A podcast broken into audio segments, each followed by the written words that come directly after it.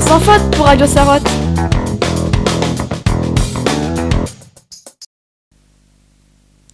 Bonjour chers auditeurs. Aujourd'hui, nous allons vous présenter une des nombreuses merveilles de notre planète, la Grande Barrière de Corail. Lucas, peux-tu nous dire ce qu'est la Grande Barrière de Corail?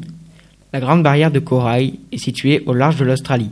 Elle s'étend sur 344 400 km, une superficie immense qui la rend visible depuis l'espace.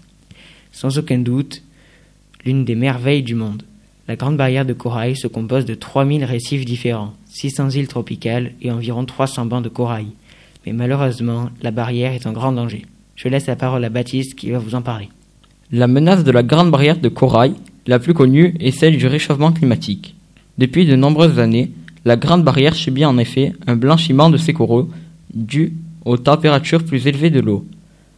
Le blanchiment est une décoloration du récif à la suite de l'expulsion en raison de la perte de pigmentation des algues, de ces coraux dus aux températures plus élevées de l'eau. Lucas, quelles sont les solutions pour y remédier? Fin avril, des chercheurs ont publié une étude où ils imaginent des solutions. Par exemple, ils espèrent utiliser les nuages pour refroidir l'eau près du corail.